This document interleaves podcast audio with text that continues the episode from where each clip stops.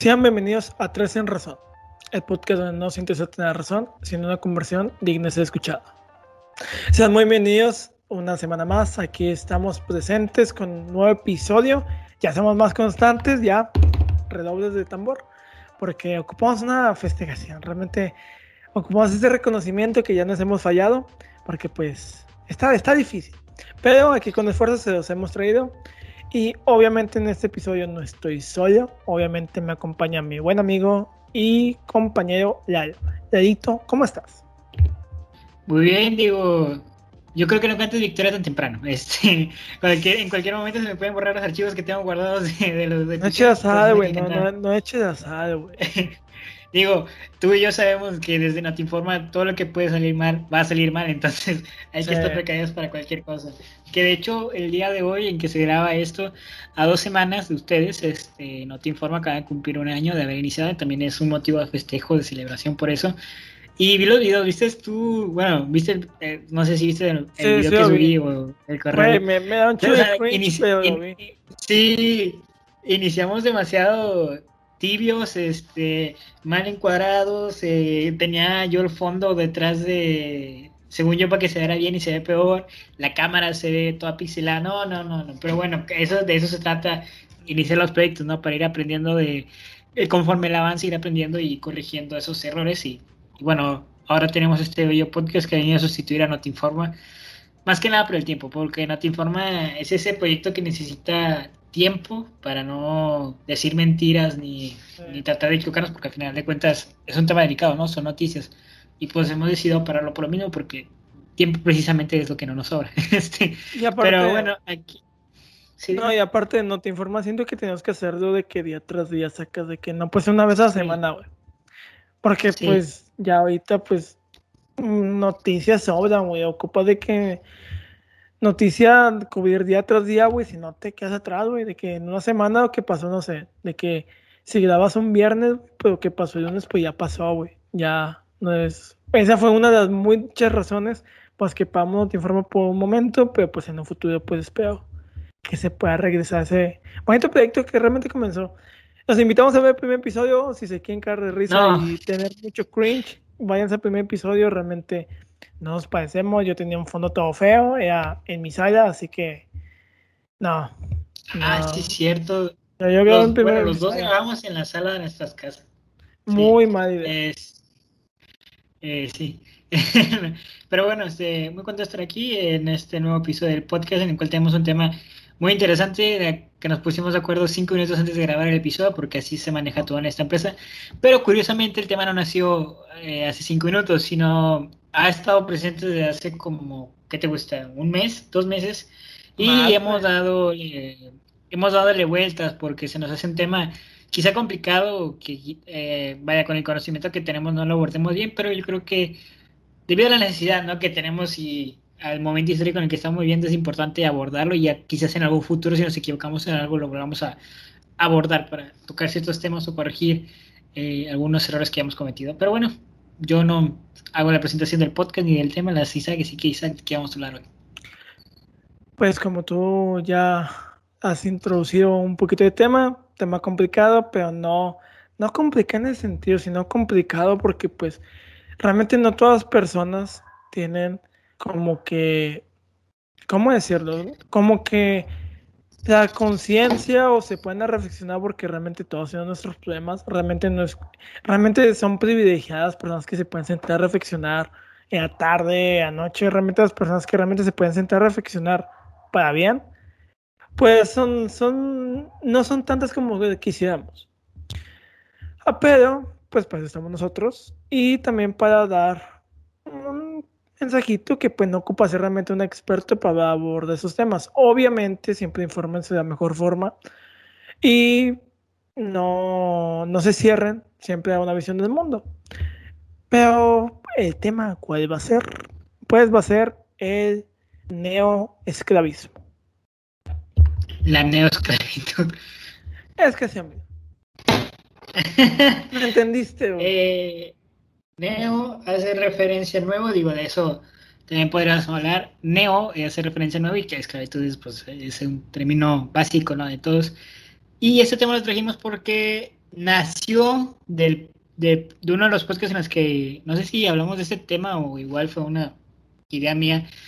Hablamos de cuando te dije que vi un video de noticias y se me hizo raro, bueno, se me hizo feo porque una persona estaba llorando y el entrevistador lo estaba viendo como, ah, esto va a traer vistas. Bueno, en ese episodio nació esta nueva, este nuevo tema, ¿no? La neosclavitud el estar ocho horas detrás de una computadora para hacer rico a alguien, ¿no? Y que si quieres, eh, si tienes que faltar, tienes que pedir permiso, ¿no? Entonces, aunque sea causa de fuerza mayor, ¿no? Aunque sea que te has en el hospital, que tu casa esté incendiando, tienes que decirle, oiga, licenciado, ingeniero, este, dame chance, ¿no? Y todavía tienes que esperar una respuesta de sí, sí o sí no, ¿sabes? A eso se referencia la neosclavitud, de cómo hemos transicionado desde los antiguos egipcios, en donde pues todos eran esclavos del emperador, del faraón, donde trabajaban y llevaban piedras en su espalda para, al final de cuentas, hacer algo que ellos nunca iban a ver, porque las obras que se hacían no eran para ellos, sino eran para el emperador, a ahora estar ocho horas detrás de una de una computadora en Excel, PowerPoint, en Word, trabajando para ver algo que ellos nunca van a tener este, con números altísimos en un, con un sueldo miserable, hay que decirlo, la mayoría de los trabajadores tienen un sueldo miserable por lo que hacen.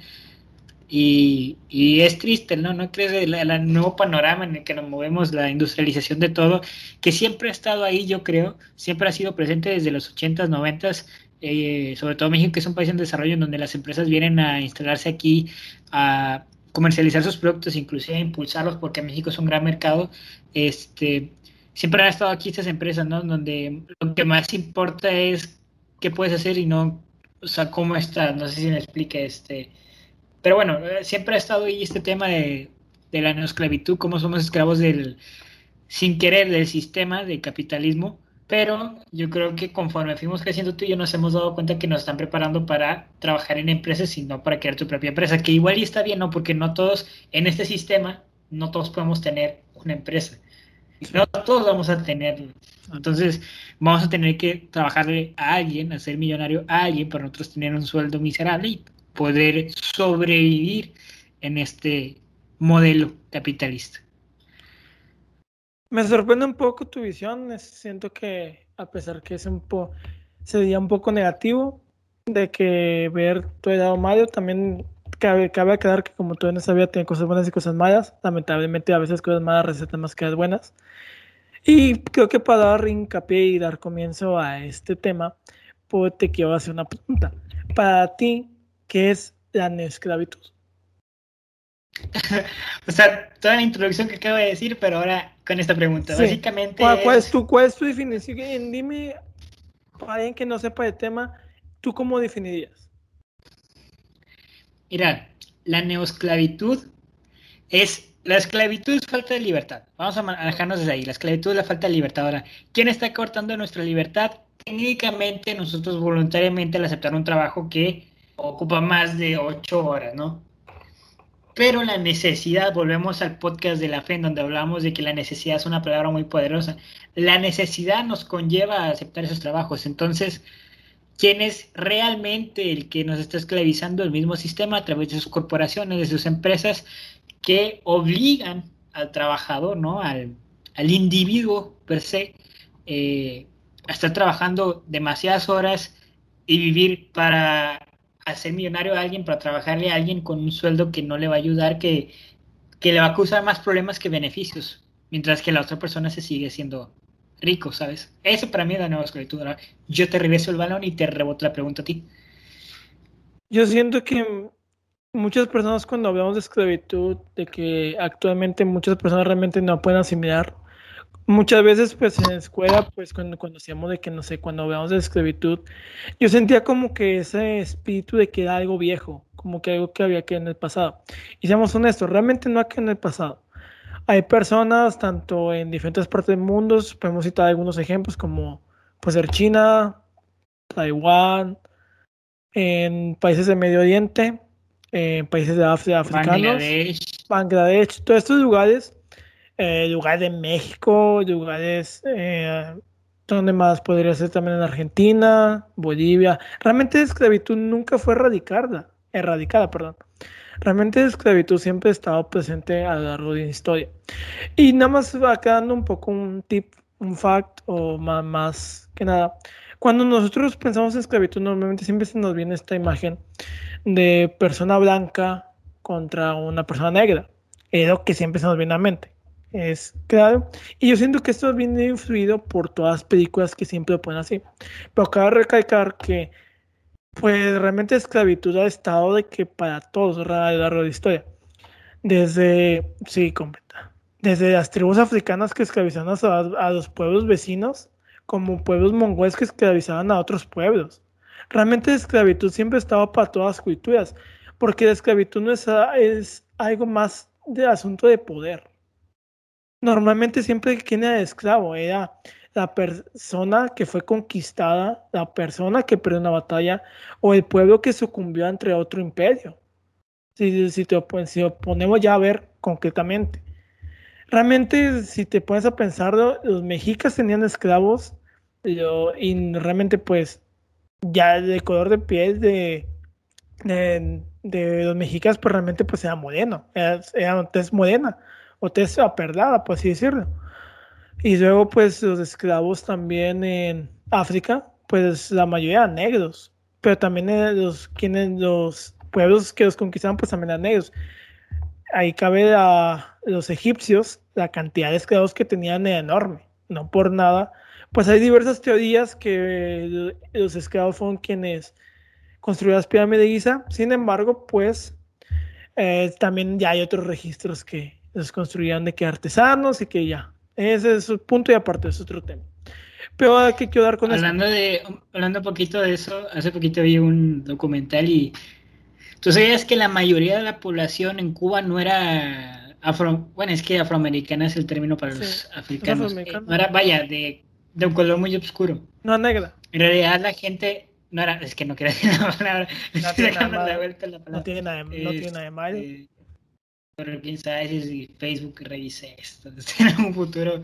Yo no quiero perder el canal, digo, ni, ni la, monetización que no tenemos. Este, sino que se debió a, lo, a que los españoles, cuando llegaron a conquistar a través de las diferentes islas, una de ellas fue Cuba, trajeron consigo a los esclavos, y esos esclavos eran los africanos. Los africanos empezaron a, vaya, a tener hijos ahí en la, en la isla, y mucha de la gente que ahorita está en Cuba, que es de color, en realidad tiene sus raíces en África y no en el mismo Cuba, ¿sabes? Sí. También eso, mi papá hace un tiempo fue a Brasil y me platicaba que no me, no me acuerdo realmente en qué parte de Brasil, creo que era Brasilia o Sao Paulo, no me acuerdo, pero no me dato. Pero que los, ¿cómo se llama? Los aborígenes de esa zona, o los indígenas de esa zona, eran tan bravos de que defendieron tanto su tierra que terminaron exterminando, los portugueses terminaron, terminaron exterminando a toda la población. Y pues, esa población pues ya realmente pues ya no existe, de que casi casi estuvo, creo que en extinción, la verdad, ahí desconozco el punto. Pero la tez esa zona pues es negra, es, es son descendientes de todos los esclavos que trajeron desde África, de las colonias que tenían ahí. Pero ya hablando acerca de la esclavitud, nada más quería dar pues un poco antecedentes que pues la esclavitud realmente estaba presente a lo largo de nuestra historia siempre ha sido pues esta lucha de poder de del individuo contra de conquistador de conquistador contra el conquistado de estos pueblos. Por ejemplo lo dijiste muy bien. el conquistador con el conquistado. Seamos, seamos quedados con esto porque así es. Y ahora en la actualidad pues siento que este concepto ha cambiado pero siento que ya no se ve como esclavitud porque ya antes no había una paga. Pero si te pones a pensar, el pago es muy subjetivo. Si te lo pones a pensar. El pago, por ejemplo, si un, un ejemplo nada más para nada esto. Si a ti alguien te ofrece que te va a pagar dinero, te va a dar aportaciones, te va a dar seguro de vida, te va a dar seguro médico, te va a dar todos esos beneficios, pero nada más tienes que trabajar, pues, ¿qué te gustaría? ¿Eso hace día? Porque se supone que son ocho, pero pues no en todos los países, bueno, al menos en México no se respetan al 100% la mayoría de las empresas. Normalmente siempre tienes que trabajar horas extra. Y pues también se también se conoce pues a latinos que siempre de que llegan primero y se van hasta el último, no como en Estados Unidos que llegan pues a tiempo, pero se van antes o guardan antes. Pero ya hablando de, de neoesclavismo, y ya para responder tu pregunta, yo siento que es este, ¿cómo decirlo? Este trato hacia las personas como objetos, como un número, como una estadística más. Te cambia la palabra en vez de objetos como capital y en vez de números como dinero. También. La neo. O sea, la nueva esclavitud es eso. Pero la esclavitud de antes era, era lo que tú dijiste, o sea, ver a la persona como un objeto. Sí, era, completamente, era deshumanizar completamente a las personas, porque eran tratadas como objetos, como, pues eran, deshumanizadas completamente. Las personas arriba de ellas, pues no veían por sus adiós, no veían por, no lo veían como persona, lo veían como una propiedad, como un bien, bien preciado. Eso me platicó un profesor, creo que hace, sí, en secundaria, que muchos esclavos cuando iban en el mar, a los más fuertes y especialmente a las mujeres, había varias de que en el transporte en barco, pues obviamente pues no todos iban en el mismo nivel, también había nivel de esclavos.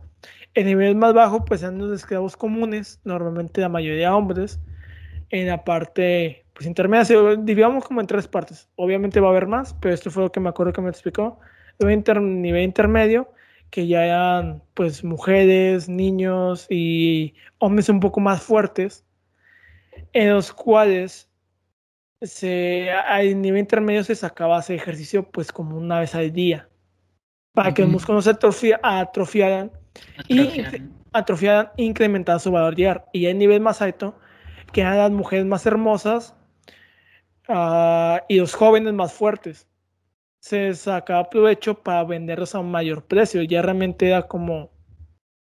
Era completamente tratarlos como un bien, como un objeto de, de valor su valor radicaba en la capacidad física que tenían, porque entre, pues como cuando ves a un caballo, ¿en qué te fijas cuando comes un caballo? Por ejemplo, te fijas en la raza, en la sangre, en la musculatura, en el color de cabello, pues era igual con esas personas.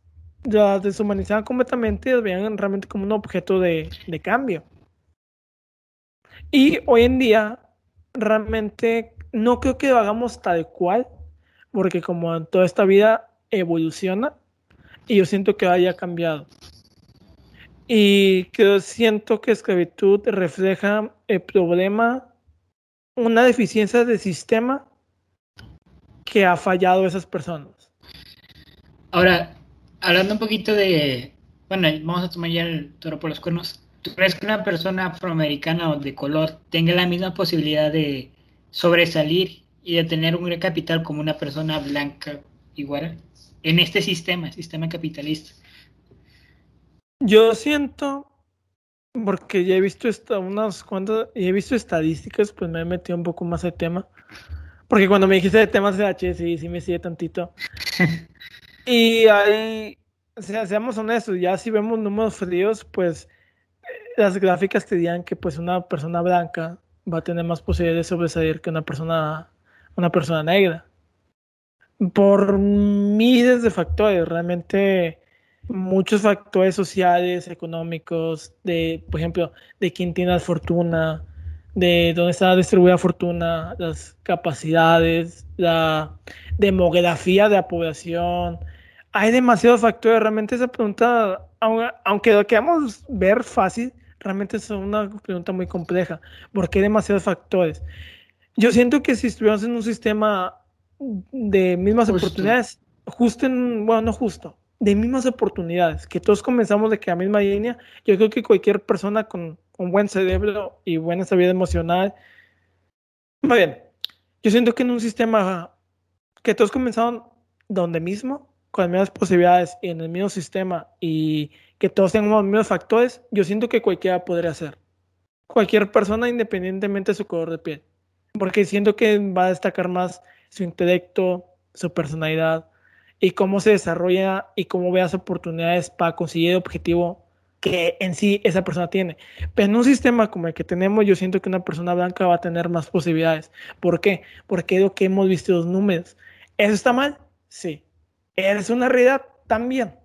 Eh, ahí es donde cabe aclarar que no todas personas nacieron para ser ricas y no todas personas van a ser ricas. Este sueño, ya metimos un poco más en temas de emprendimiento y todo eso. Seamos honestos. Y esto platicé con mi papá una vez que fui al doctor, de que íbamos platicando en la carretera y me dijo, oye, me siento orgulloso de lo que he logrado. Y creo que hasta aquí ya comentó, te comenté a ti, de que me sorprende de que estoy logrando, de que eh, no, no me lo no se lo creía. Y le dije, disfrútalo, porque pues muchas personas no van a lograr. Y me dijo, ¿por qué lo dices? Y le dije, pues recuerda a tu amigo. Realmente no recuerdo el nombre de su amigo, perdón, una disculpa. Pero mira a tu amigo, tuvo las mismas oportunidades que tú. Y oí su contexto actual es completamente diferente. Es difícil. Es, es, diferente su contexto actual. No va a lograr las cosas que tú, que tú tienes ahorita. Y no porque no sea capaz o porque no tuvo educación. Más bien porque la situación en donde se desarrolló fue completamente diferente a de mi papá. Mi papá ahorita pues es una persona influyente, es una persona capaz, es una persona que le gusta lo que hace, es una persona que le apasiona y que realmente le ha ido muy bien en lo que, lo que ejerce hoy en día. Sin embargo, pues muchos de sus compañeros pues no, no lograron dar la cabida y no por falta de, de capacidad o por falta de, de intelecto, sino por falta de oportunidades y por tener un contexto diferente de mi papá. Las situaciones, yo sí creo que las situaciones son las que te forjan y las experiencias. Si no tienes experiencias, ¿de dónde sacas tu intelecto? ¿De dónde sacas tu habilidad para resolver problemas? Si, por ejemplo, un ejemplo súper tonto, si nunca te has subido una bicicleta, ¿cómo vas a dar la vuelta en ella? En una, vuelta cerrada. Eh, o en un carro, cuando caminas, como si una vez te caes, si nunca te has caído, ¿cómo sabes con dónde poner las manos? Sí, por supuesto. ese tema, a ese tema se le conoce como movilidad social y es uno de los importantes en los últimos, no sé cómo llaman, los analistas que han salido de internet, este, Diego Rosarín, eh, eh, Roberto Martínez, este, tantos, que no solo hacen podcast, ¿no? a veces también analizan situaciones eh, actuales. Y uno de los datos que daban era que solo existe un 2%, 2.8 por ahí, de la movilidad social, de que tú y yo pasemos una mejor clase económica. O sea, tú y yo solo tenemos el, el 2.8% de, de salir de nuestra eh, difícil situación, digo, no, no lo califico así, yo creo que estamos demasiado privilegiados, pero... más, bien como subir el nivel. Sí, exacto, subir un peldaño. subir el siguiente eh, peldaño.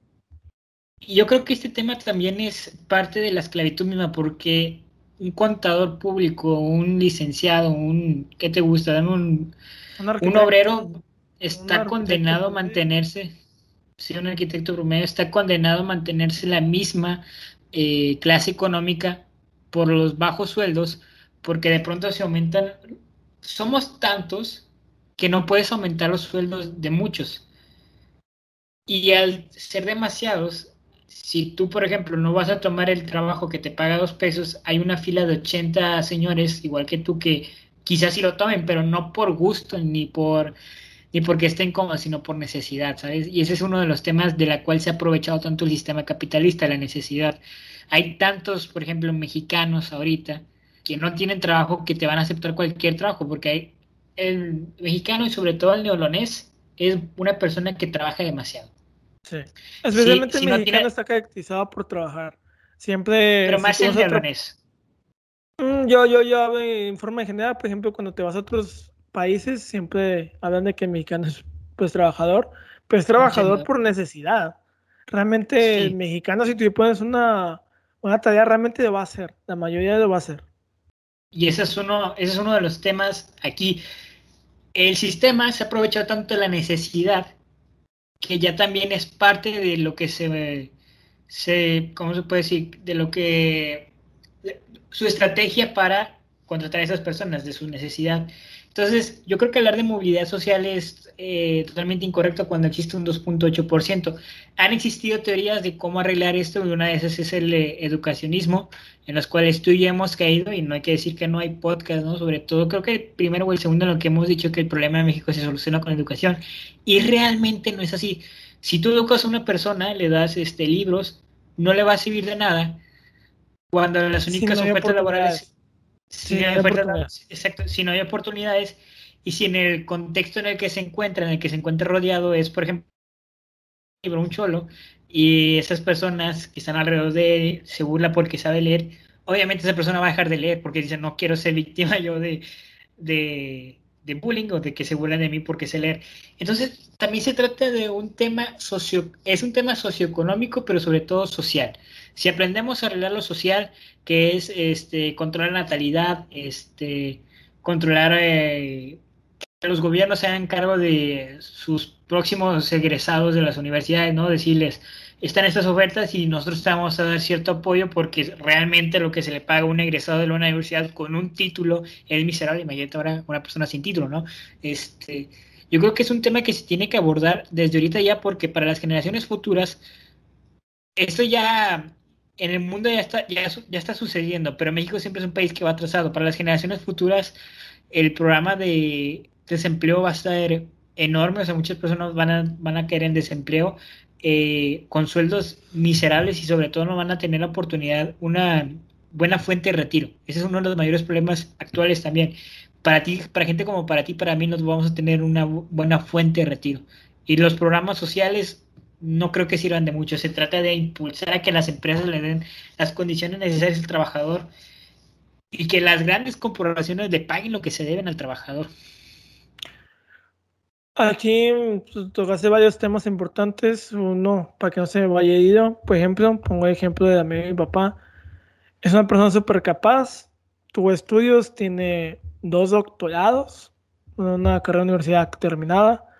Y sin embargo, pues no de su situación no le dio para más.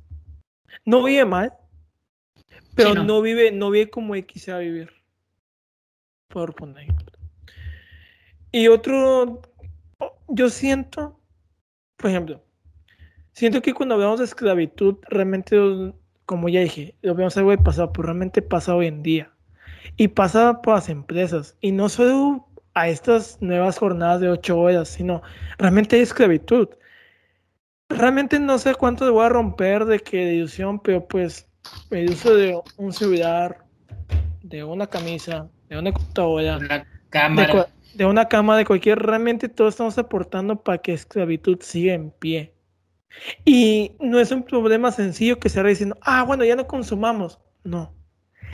Es un problema completamente complicado al que todos estamos realmente puestos. Esto hablaba con una amiga que ella me decía que no, no me acuerdo qué me dijo, pero llegamos al tema de, esclavitud y yo justamente había leído acerca de los, niños esclavos que están trabajando en minas de litio. Ah, en diferentes puntos del mundo, creo que más en Medio Oriente y en Asia hay minas de litio. El litio es un, según mal no recuerdo, es un mineral. No me acuerdo si es un mineral que se utiliza para las baterías, ya sea de computadoras, teléfonos y todo eso.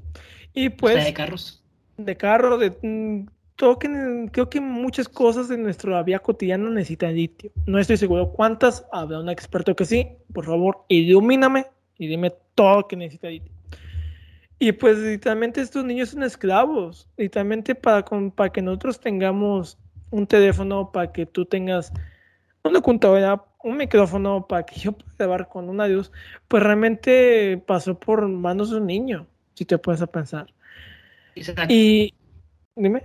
¿Cuánto te, costó tu micrófono? Mm, no me acuerdo, como 700 pesos. ¿Tú crees que un micrófono profesional como el que tienes y un celular como el que tienes, que también es bueno y que también el que tengo yo, costaría eso sin la esclavitud actual? No, costaría mucho más caro. Y es uno de los mayores problemas de ese tema. Cuando tú vas a criticar todo esto, mucha gente te, te ataca diciéndote comunista y no creo que vaya por ahí. Y atacar el sistema no quiere decir que no queramos ser parte de este sistema.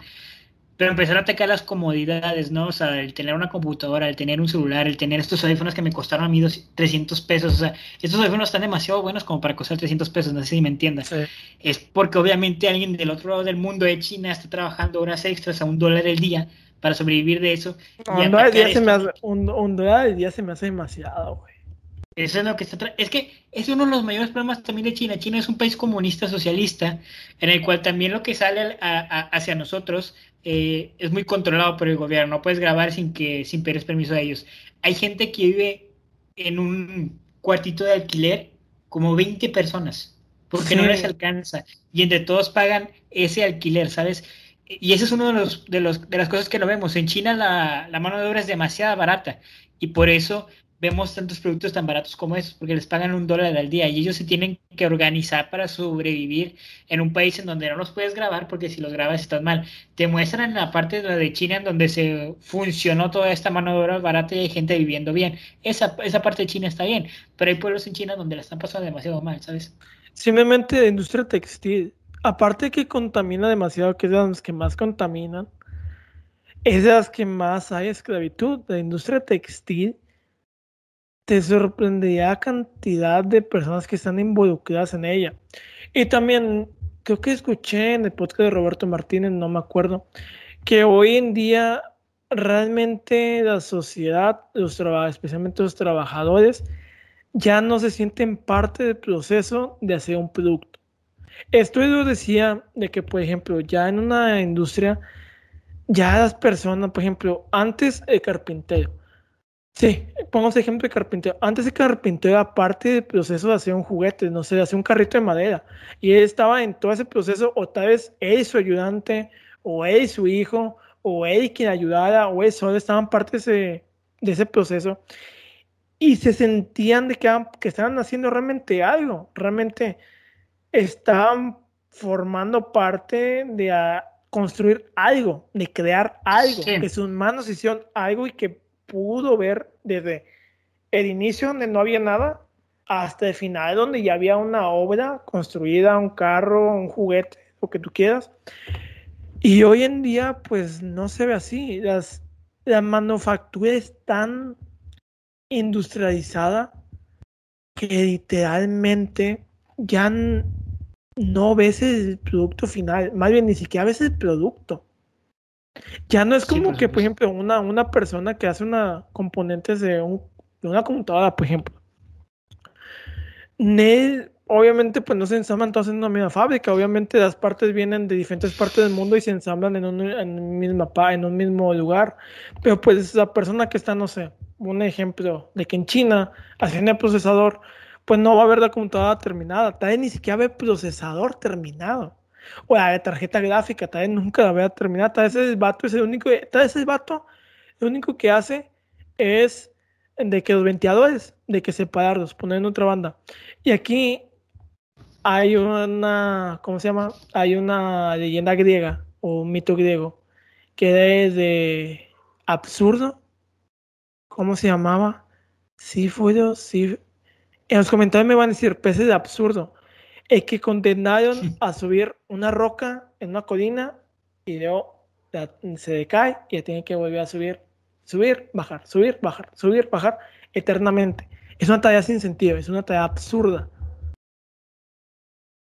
Y hoy en día, ¿cuántas personas viven sus vidas haciendo tareas absurdas? Y no porque quieren, y no, nosotros no venimos a decirles como esos esos emprendedores que dicen, no, cambia tu vida, levántate a las 5 de la mañana de ejercicio. No, esas personas tienen necesidad. Esas personas, no, esas personas ocupan comer. Y no es, ojo, no es defender el sistema, no. Es ver la falla del sistema y ver que hay un problema. Y tal vez no tomar Tal nosotros aquí no podemos tomar acción de problema porque, como ya dije, son problemas difíciles. Hoy en día queremos resolver problemas difíciles con soluciones fáciles. Eso no funciona. ¿Por qué? Porque son muchos factores. Es factor político, factor cultural, factor socioeconómico, factor social, factor, ¿cómo se llama? Ah, demográfico factor de natalidad, factor de oportunidad, son demasiados factores que nuestra. Mira, ni siquiera sé cuántos factores me faltaron, pero yo sé que me faltaron un chingo. Y yo sé eso. Mira, qué bueno que toques este tema de cómo solucionarlo. Y es que justo quería hablarte de eso después de que terminaras tu, explicación.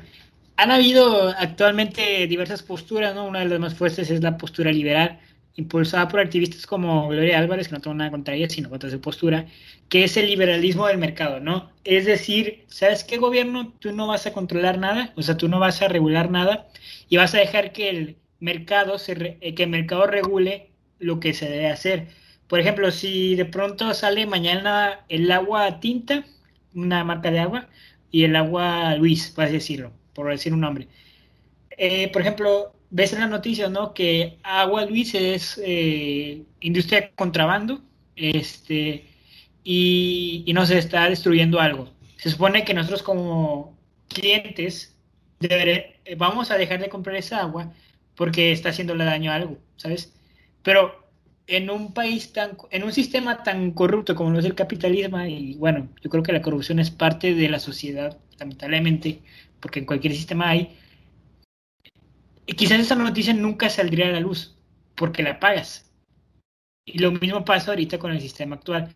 Entonces, sinceramente no creo que la solución a este problema sea liberar ya todos nuestros eh, recursos porque al final terminaría siendo prostituidos si no es que ya lo están siendo. Este, yo creo que la solución está en darle más regulación al gobierno, decirle, por ejemplo, mira, hace poquito nos, en, en bueno, donde grabamos, para no dar localización, eh, nos estamos quedando sin agua. Bueno, en casi todo México nos estamos quedando sin agua. Es que realmente sí es un problema actual y que muchas personas no quieren ver. Hay otro problema las personas no quieren ver los problemas. Es que es la comodidad. Y cuando, cuando tú vas y le dices, ok, ¿cuál es el problema? Y ves las gráficas y dices, ah, es que las industrias están acabando nuestra agua, nuestra poquita agua. Quizás, o sea, se la acaban para darnos a nosotros, pero es nuestra agua, ¿sabes? El gobierno, ¿qué hace? El gobierno lo que hace es te quita el agua a ti para que las industrias sigan trabajando y ellas sigan haciendo dinero. Entonces, es uno de los mayores problemas. Hay que tener un gobierno en el cual podamos confiar, que no sea corrupto, que tenga la educación necesaria para poder sobreponerse a todos estos problemas, para poderle decir, ¿sabes qué? Ten, te doy a ti el poder de controlar nuestros recursos naturales para que tú, a través de tus organismos, de tu poder, de tu regulación, controles que las empresas no se lleven todos nuestros recursos y que vivamos en un ambiente sostenible, sosteniblemente sustentable, ¿sabes? En el cual no le hagamos daño al ambiente, sea sustentable y que haya programas en donde se prohíba la esclavitud de que, una, de que un trabajador tenga que trabajar más de ocho horas, que tenga 10 dólares al día, no que tenga mucho más, que vaya conforme a la canasta básica, a la inflación del país, para que pueda poder sobrevivir en este sistema, que básicamente, la otra vez escribí yo algo, eh, el capitalismo es el es el sistema donde peor se vive, pero el socialismo es el peor sistema donde se puede morir. Entonces yo creo que no se trata de irnos al extremo y cambiarnos a, hacer a México un país socialista, no, es simplemente irnos a, arreglar los problemas que tenemos, problemas de corrupción, problemas de la prostitución de nuestros recursos naturales, problemas de que se nos están acabando los recursos naturales, los están viniendo sobre precio, ¿sabes? Todos estos temas hay que, que irlos trabajando para irlos solucionando. Yo creo que lo primero que tenemos que hacer es bajar de... No. Es darnos cuenta que hay problemas.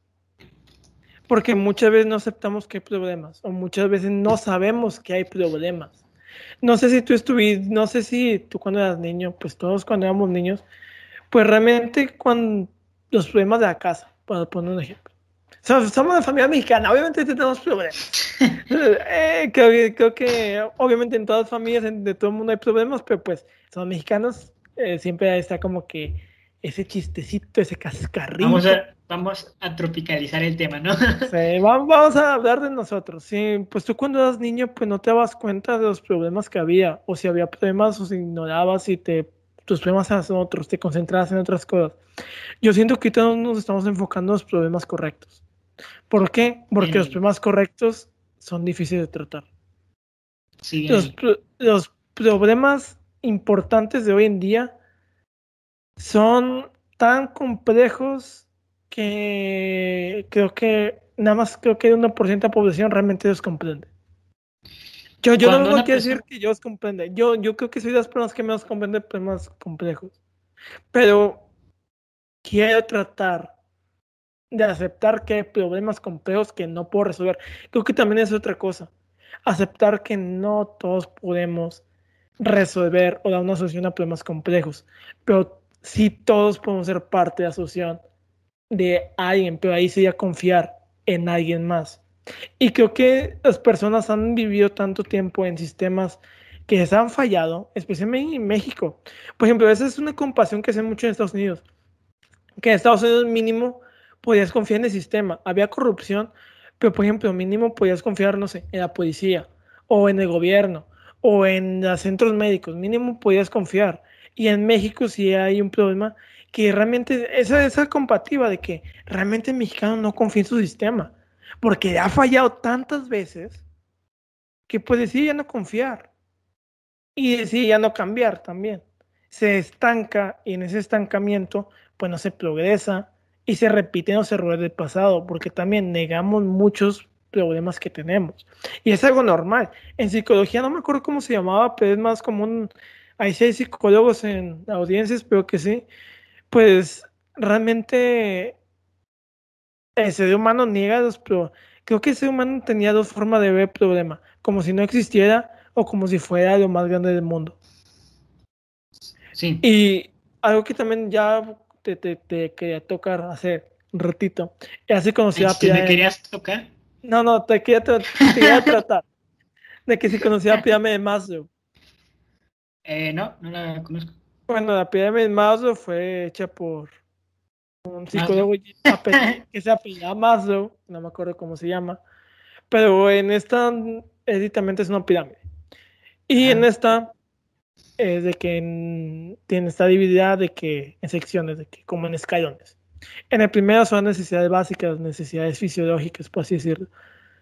Y estas, pues, comer, dormir, ir al baño, uh, tener sexo, uh, todas estas necesidades de ser humano completamente básicas, las que compartimos con los animales, por así decirlo. Porque, no, compartimos con las demás especies. Que es dormir, comer, todo eso.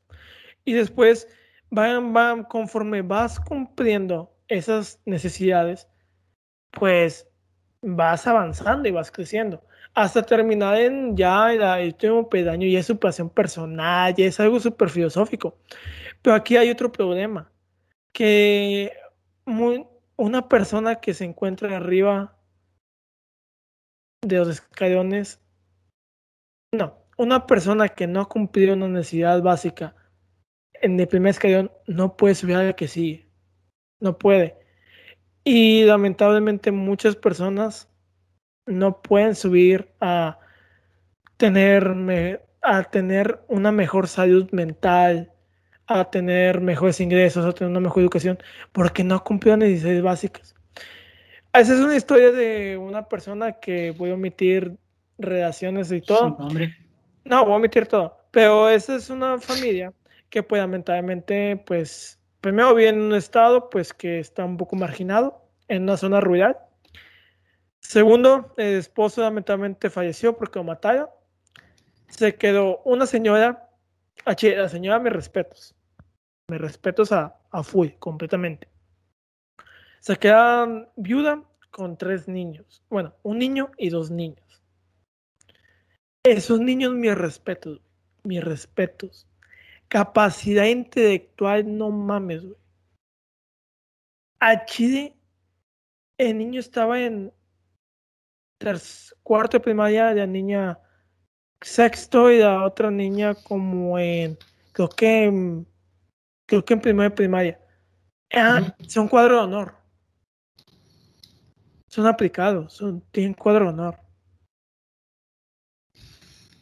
Te saben decir te saben leer, escribir, te saben operaciones básicas, te saben todo que lo que muchos niños en la escuela privada no saben, ellos saben hacer. Pero pasa algo. En el duelo de su papá, ellos no pudieron ir a un psicólogo. Ellos no pudieron tener un duelo de que está en su casa viendo Netflix o lo que quiera, no pudieron tener su duelo. ¿Por qué? Un segundo. Pausa técnica.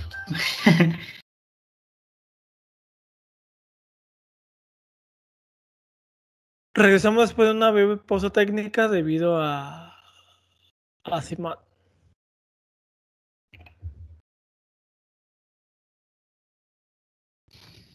Pero es que está, estaba contestando los mensajitos y luego vi que mi crush comentó algo ahí. Bueno, ah, pero ya estamos de regreso. Este, después de esta pausa. Estamos de regreso. Bueno, sigamos. Esas personas ah, son completamente capaces. Esas personas son completamente capaces y pierden al papá, están en su fase de duelo Y estas personas no pudieron tener una fase de duelo como, como es en redes sociales ahorita. Como que no, libérate, no, voy a correr. Y tío, ¿por qué no pudieron tener esa fase de duelo como se debería tener? ¿Por qué? Porque si no trabajando comían. Si no, estamos hablando de niños, ¿no? Estamos hablando de niños, de niños, de niños completamente indigentes, capaces, nobles, son nobles, son niños, realmente son nobles. Y te das cuenta ahí que el sistema de las oportunidades fallaron a esos niños. Pero el, sistema, el sistema califica como completamente ilegal que un niño trabaje, pero el sistema no puede cubrir las necesidades del niño. Entonces el niño tiene sí. está obligado sistema. a trabajar. Le falló el sistema. sistema.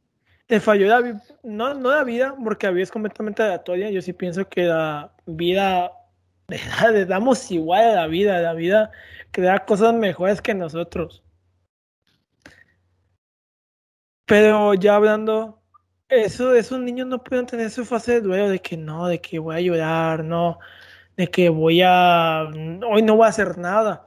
De esposa, su madre, no puedo tener su fase de duelo de que no, de que llorar dos semanas, de estar de que en cama, no. ¿Por qué? Porque si no trabajaba, no sacaba no de a sus niños, no comían, no sacaba de a sus niños. Y esto es donde entra que las soluciones no son universales. La solución para esos niños será entrar a una fase de duelo, ir con un psicólogo, tener todas esas comodidades. Y no estuvieron. Y ahí es donde ya entramos a por qué México es un país con tantos problemas sociales. ¿Y por qué el mundo tiene tantos problemas sociales? Porque si no se cumple lo básico, no puedes tener lo siguiente. Esos niños obviamente van a crecer con algún trauma. No digo que vayan a ser más personas, ni mucho menos. Pero obviamente no van a crecer igual que un niño que se desarrolló en mejores condiciones. Por, ¿Por qué? Porque contexto diferente. Un niño o una niña que trabaja en Bangladesh haciendo textil. Por un ejemplo, no sé si en Bangladesh hacen textil, pero No, no va a crecer igual que un niño mexicano o que una niña norteamericana o un adolescente estadounidense o una adolescente, no, una mujer joven de Argentina. No van a crecer igual. Y se van a enfrentar a diferentes tipos de problemas. y yo siento, a ver, ¿sí? No, no, yo, yo, ya para terminar, yo siento que esclavitud es eso. No solo ese trabajo, sino la, la condena a una realidad sin poder salir de esa realidad a una realidad mejor. Yo podría definir así, tal vez esté mal, pero yo siento que podría ser así. Ahora, hablando de ese tema, del contexto la situación, en gran escala, Bangladesh es el país. Bangladesh es el país que está totalmente contaminado por una de las industrias más grandes que tiene, que es la industria textil, en la cual hay niños trabajando para conseguir las playeras Nike, las playeras Under Armour, Gucci, Balenciaga, todas esas playeras es en el país de Bangladesh. Especialmente todo este fat fashion, que es Bershka, H&M, CNA, uh, Pull&Bear, todas esas, H, todas chavas y chavos que decían de que no hay maltrato animal y compran ahí su ropa de chile. Ustedes no apoyan el maltrato animal, pero pues maltratan mucho a los niños. Pero, pero no, culpa tiene el hay que culpa tiene el consumidor si no se le informa. Es, es, a lo que voy. El ser humano es, más fácil, empatiza más fácil con un animal que con una persona. Y se fija más por los problemas de un animal que los de una persona. Porque sienten que los problemas de animal son más sencillos que los problemas de una persona. Y eso lo vi hace poco, que una persona decía que el ser humano está dispuesto a todo menos a sacrificar sus como, como comodidades. Comodidades, sí, por supuesto. Completamente de acuerdo con esa postura. Con, el ser humano es raro, es raro que tú digas que estar peor. Es raro. Hasta el momento que, le, a menos que estés ciego por amor, normalmente siempre que ves por algo mejor, nunca retrocedes. Así que si tu comodidad es tener ropa barata o ropa o estrenar cada rato ropa, pues una consecuencia, no te culpo, porque pues es una industria, realmente pues en nuestra sociedad pues vestimos, pero aquí es donde entra otra cosa que es el consumo responsable. Y todo, yo soy primero que no soy consumista responsable, la verdad. Yo es un defecto mío que sí quiero cambiar, pero hablo por mí. Tenemos que cambiar eso. Porque si no, esas industrias van a seguir y esos problemas se van a incrementar. Sí, ahora, regresando al tema de qué culpa tiene el consumidor, pongámonos en la situación de que eres un trabajador que llegas tarde, ¿no? Tardísimo, estás frustrado porque quizás no tienes el dinero. Y no es que la felicidad se hace en el dinero, no, yo tampoco caigo en eso, sino que no tienes, no estás cómodo, ¿no? Con lo que ganas. No, no, tienes, como, no tienes comodidades, de que literalmente no te da comodidad. En el sistema actual no te da comodidades. Los que dicen de dinero no compra felicidad, no es que no compre, sino el dinero te da, facilidad, te da facilidades y es más fácil ser feliz con más comodidades. El dinero quizás no compre la felicidad, pero sí compra el tiempo, que al final se traduce en felicidad.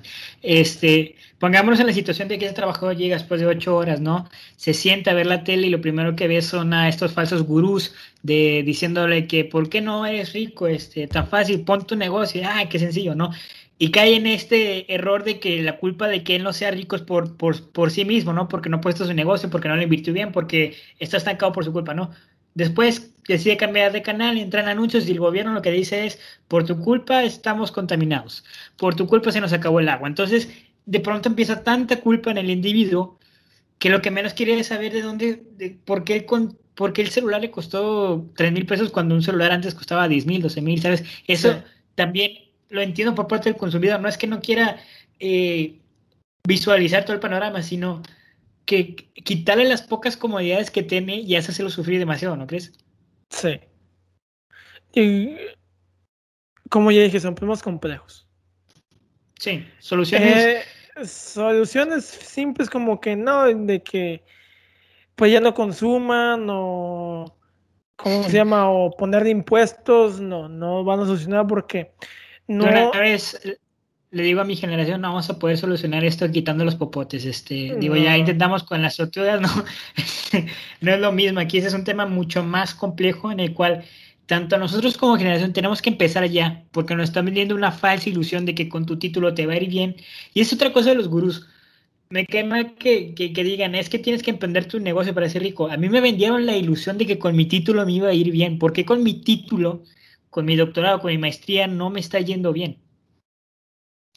Por factores. por, Ahí está, por, por, muchos factores. Por, por ejemplo, había una frase que decía, hay muchos ingenieros, pero hay muy pocos que reparen lavadoras. Por eso que repara lavadoras es más rico que, de, que los otros ingenieros. Y ya cualquier trabajo que sea nuestro no tiene que ser limitado. Desde la señora que limpia una casa, del señor que es conserje de una escuela, hasta un, una persona que tiene su empresa. Mientras sea un trabajo honrado y honesto, yo creo que no se debe desmeditar. Porque, pues, ¿cuántas veces no te tocó de que, no sé, muchas personas desmeditan el trabajo, especialmente los meseros, güey? Yo he visto muchas, a Chile esa persona me cae mal, güey. Que desmeditan mucho trabajo de los meseros, a Chile me caen mal, güey o que es mitad de trabajo los que hacen el aseo, güey. Porque de Chile, cuando yo aprendí a barrer, güey, a Chile, por ejemplo, yo cada vez que veo una señora que está trapeando y a fuerzas tengo que pasar, o busco una salida eterna, o como que hago los pies como patitos, sacas de que puntitas, güey, de bailarina, güey. ¿Por qué? Porque a Chile sé que es una chinga trapear, güey. Está bien, es una chinga limpiar, güey. Todo que limpiar está, es una chinga, güey. Seamos honestos, güey. Mantener limpio un espacio es una chinga. Ahora, ya para ir cerrando este podcast que ya nos estamos alargando y me gustó mucho cómo lo tomamos el tema. Vamos a tomar el tema del moralismo dentro del capitalismo, dentro del sistema, ¿no? Te lo voy a poner con este ejemplo. A ver, Esos niños que me contaste, para la gente que está viendo el clip, eh, vayan a ver el episodio y puedan entender un poquito el contexto, ¿no? Esos niños que me contaste, me dijiste tú, son listos. Imaginemos que el día de mañana ellos deciden poner un negocio que se llame Hacemos tus tareas. Y lo que hacen esos niños es hacer la tarea de los demás niños, de las demás personas. ¿Tú crees que la sociedad lo vería con buenos ojos? Imagínate que el día de mañana ves la publicación en Facebook, hacemos tus tareas.com y que te explican, tú vienes con nosotros, te cotizamos y, te paga, y nos pagas para hacer tu tarea. ¿Tú crees que la gente vería con buenos ojos ese negocio? No. ¿Y por, qué, si ven con buenos, por, porque esta sociedad se ve con buenos ojos el que ellos estén trabajando? ¿Sabes? Es el problema con este sistema y con la sociedad. Cuando ellos quieren vender su capacidad mental para la gente que tiene el privilegio de comprar, porque todavía la gente que, que lo va a comprar tiene un privilegio que, que estos niños no tienen. Y estos niños tienen el privilegio que los que, los que tienen dinero no tienen, ¿sabes? Que es la, la cognitiva. Entonces, cuando esta gente quiere vender eso, ¿por qué lo ven mal, pero no ven mal cuando el señor millonario se aprovecha de estos niños que tienen el privilegio de pensar, pero los obliga a trabajar y que no piensen, ¿sabes? Es el problema con este sistema. Es, un problema, esa pregunta me encantó y creo que podríamos hacer un podcast de lleno de esa sola pregunta. Primero que nada, por ejemplo, yo veía más que vendan tareas porque, pues, de Chile es como. No lo veo mal como tal después de un nivel. Por ejemplo, en arquitectura, por poner ejemplo, hay uno ahí diseñador, se llaman dice, arquitectos fantasma.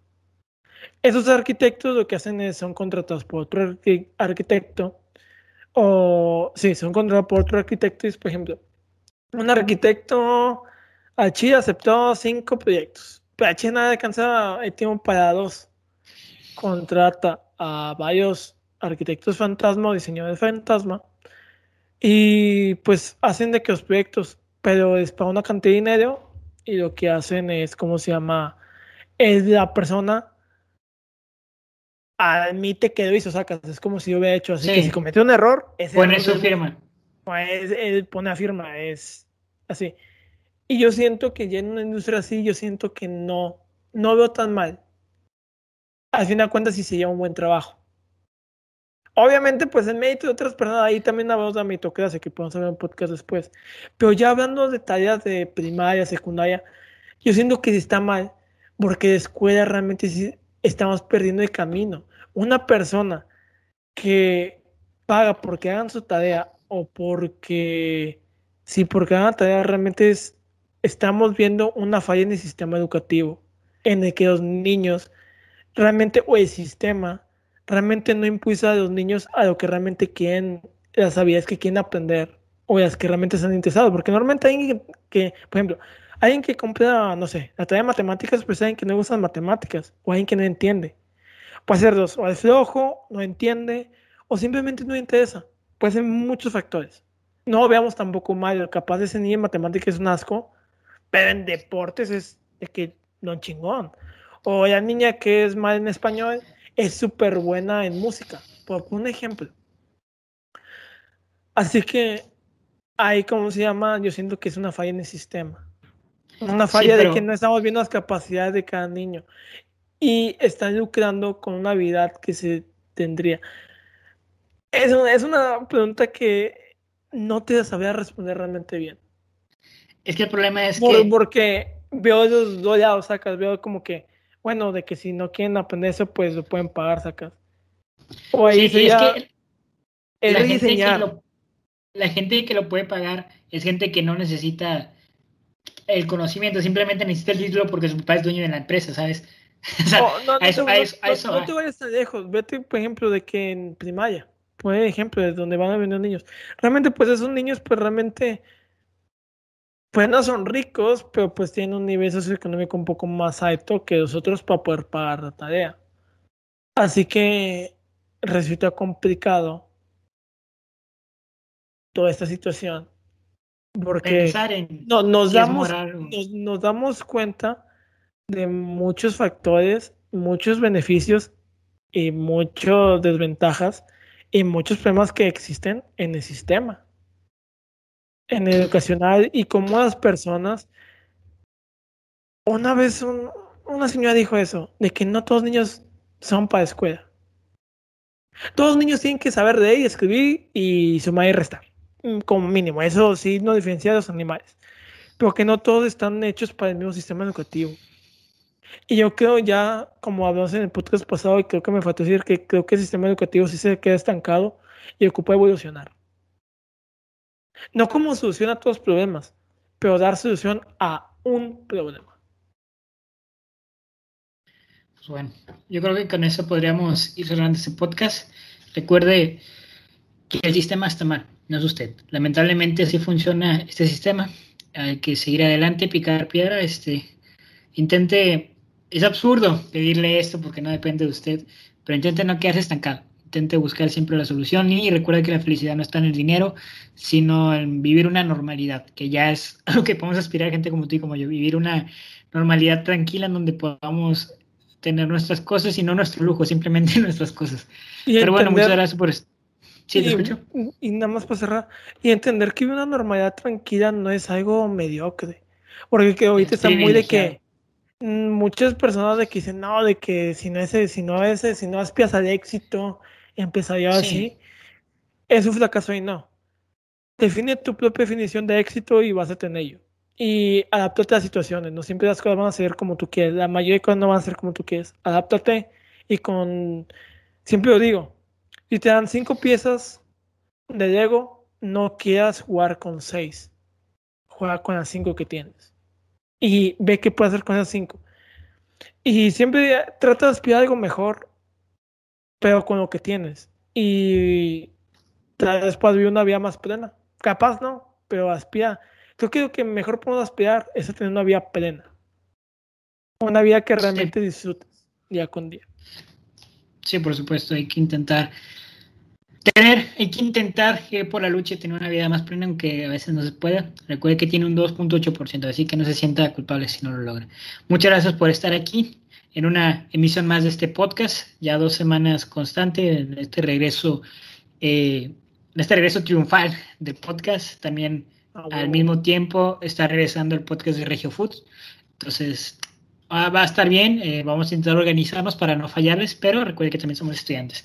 Le agradezco también la presencia siempre y continua de Dan Alejandro y de José Ángel Cineros, que son grandes fans de este podcast y siempre nos lo hacen saber, entonces le mandamos un saludo y muchas gracias por estar aquí. Valoramos mucho su vista y sobre todo que comenten, es gran cosa. Y nos pueden seguir en todas nuestras redes sociales como Lion en Spotify, YouTube y Facebook. Lion en Spotify se sube este episodio en formato podcast, en YouTube se sube, eh, si no están también escuchando en Spotify, el video de este podcast donde nos podrán conocer. También en YouTube, en la descripción podrán encontrar todas nuestras redes sociales. Y en Lion se suben los clips de este podcast, así mismo como noticias, cubrimos la parte periodística ahí, los clips del podcast de Regio Food, eh, se hacen actualizaciones a veces cuando de, de, lo que está pasando con The Gaming Lion, ¿no? Esta rama de la empresa en donde jugamos videojuegos y, nos la pasamos muy, bien. Eh, en Instagram nos pueden seguir como TH Lion bajo TH Lion bajo si nos pueden seguir en Instagram, también se suben los clips y de vez en cuando yo creo que estamos próximos a intentar ponerles una dinámica en la cual interactúen con nosotros para que nos platiquen de temas o dudas que tengan y intentar tener una interacción más cercana con ustedes. Y pues nada, yo creo que sería todo por esta ocasión. Muchas gracias por sintonizarnos, por escucharnos y nos vemos en el próximo capítulo. Chao. Chao.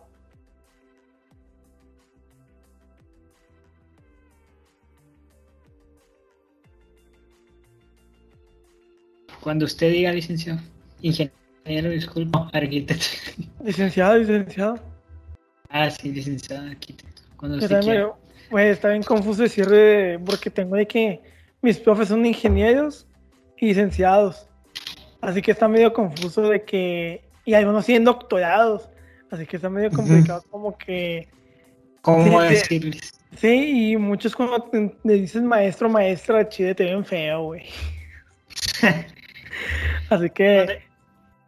por ejemplo, si dices... Por ejemplo, si dices de que arquitecto o arquitecta y si es ingeniero, también como que te mira feo. che, no. No, no hay que cometer esos errores. No, güey. Y me hacen facultad ya. Empezó más fácil, güey, podía decir profe y ya. Sí, de hecho. Te das cuenta que profe era para la universidad, güey. Es que pues, así que tuvimos maestros muy buenos también. Sí, están chidos. Bueno, Mayito, eh. Ay, ¿qué quieres? Ahí anda, güey. Es que, pues. Lo que no me gusta es que, por ejemplo, no me ponen atención, güey. Aunque Sí. tratar de poner atención, no. Y también se trabaja mucho eso ahorita. Yo con Mayito sí aprendí mucho. Bueno, es que para mí, la verdad, nunca se me han hecho difíciles las matemáticas. Ahí sí tengo que decirte, yo las matemáticas. Las matemáticas y yo nos llevamos muy bien. Y Sí, pues, cualquier. Es que está fácil. Yo quisiera, güey, no. No es que no sea malo, güey, sino tengo que poner mucha atención y tengo que hacer muchos ejercicios. Si no hago ejercicios, no se me queda. Sí, se, Pero cuando- se te olvida para la próxima clase. Pero ya cuando se me queda así, lo aprendo bien, güey. Por ejemplo, de la, la forma general, güey, esa me hace. Ajá. Siempre me he sabido, Sí. güey. Me pones un problema y me hace, güey. Me hace. Pero porque. Lamentablemente no sirve para, para nada. Pero, güey, pero sacas que esa fórmula, güey, me hace porque hice como 100 ejercicios. Sí, sí, sí, la ya metí coco, güey. área que te piden. Sí, metí coco porque, pues, mi jefa, güey, ahí me, me hizo, güey, también tabla periódica, güey. Hubo un momento que yo me la sabía de memoria, güey. De 218. No, a mí nunca. A mí mi hermano una vez me dijo que me iban a pedir la tabla periódica en la secundaria, en la materia química, y nunca me, me la pidieron que me la aprendiera, ¿sabes? Ni en la prepa. Ah, pero no me acuerdo. Que no habían pedido, según yo no. Pero, ¿cómo se llama? Me aprendí, güey, por mi jefa también. De que ella me ponía a estudiar, sacas. Y pues ahí me aprendí.